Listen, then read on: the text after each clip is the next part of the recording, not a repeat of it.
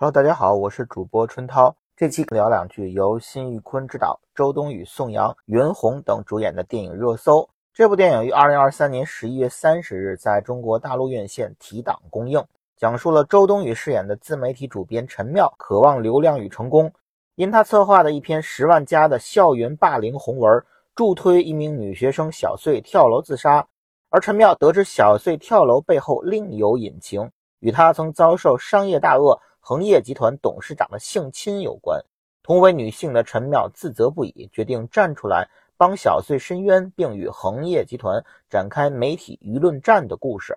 热搜是凭借《新迷宫》荣获第八届 FIRST 青年电影展最佳导演和最佳影片两项大奖的辛玉坤的最新作，是十七届 FIRST 青年电影展的闭幕片。相比于影展版本呢，院线版删减了大约五分钟左右。但我个人觉得，目前热搜所呈现出的资质平平的观感，不仅仅是由于删减导致的。看这部电影之前就担心周冬雨虽然演戏很有灵气，但或许撑不起女强人的气质。实际观感呢，也只能算是不过不失。虽然不算演技拉垮，但妙姐这个称谓对于周冬雨来说，还是有些过于超前了。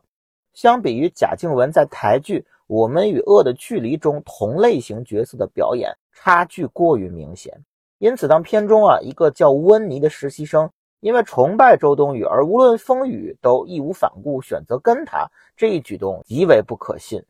更不可信的是陈妙这个人物的转变，一个眼中为了流量和成功不惜付出任何代价的女强人，这样一个人设，她在看到自杀的小穗写给自己的一封书信之后。态度马上一百八十度大转变，然后不惜以牺牲事业前途为代价，执意与金主对着干。这样轻巧的人物弧光处理，明显陷入了一种 girls help girls 的惯性思维。驱动整部电影推进的主角人物动机，绝不能仅仅因为他和她都是女性。在编剧层面，这是一种偷懒和取巧。然后在陈妙和恒业集团你来我往的舆论战中呢？视听层面处理的还算比较抓人，节奏感很强。但是陈妙口中说出的一些网络术语，怎么听怎么像百度刚刚搜出来的一样，略显生硬。而且在舆论战中啊，看似精妙的招数，对于现如今的观众而言，似乎也没有什么意外之喜。据我粗浅了解的饭圈互掐，可比这部电影中展现的要惊心动魄多了。而舆论战最大的败笔，就是恒业集团这个对手。实在是太不禁打了！恒业集团第一个引以为傲的招数，居然是自己暴露和女学生妈妈的对话录音，坐实了恒业集团董事长和女学生发生关系的事实。杀敌未先啊，自损八百。而袁弘饰演这个总裁呢，岳鹏手下唯一的干将，居然是对周冬雨一脸忠臣相的宋阳饰演的他的一个自媒体合伙人。所以到最后呢，宋阳对袁弘的反水。其实早在观众的意料之中了，这个反转啊非常失败。然后在细节逻辑上，在恒业集团董事长陷入和女学生的桃色绯闻风波的时候呢，这袁弘居然还在顶风作案，开豪车接另一名女学生回家，在妆造上也有很大的问题。所有自媒体从业者那种毫无加班疲惫感的精致的妆容就非常不可信。在校的女学生也是个个光鲜亮丽。甚至啊，让人有一种过去啊有一类啊专门以女子学校做擦边网大的那种即视感，让整部电影的真实感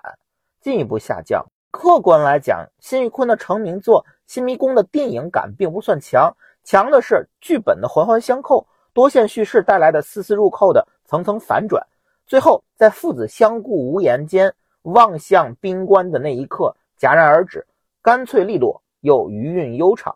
辛玉坤呢，似乎意识到新迷宫的弱点在哪儿，于是，在随后的爆裂无声中呢，试图在视听层面上面不断精进。那热搜这部电影中呢，辛玉坤其实也延续了爆裂无声的一些优点，比如说恒业集团董事长那种从未谋面但是无处不在的压迫感，还是做出了一定的感觉。但是整体来说呢，却丢掉了辛玉坤他自己最擅长的、最为影迷称道的那种故事和结构。嗯，近几年不光是辛玉坤啊，First 系出来的几位被寄予厚望的导演，近年来发展呢，似乎都没有达到预期。比如说，在 First 凭借《光棍》《梅姐》连夺两届最佳导演的郝杰导演，他之后拍摄的院线电影《我的青春期》，还有呢，在 First 凭借《中邪》让人对国产恐怖片重拾希望的导演马凯，后来也拍了一部院线电影叫《了不起的夜晚》。这几部呢，无论是口碑还是票房都平平。艺术电影导演对接商业主流院线之后呢，产生了很多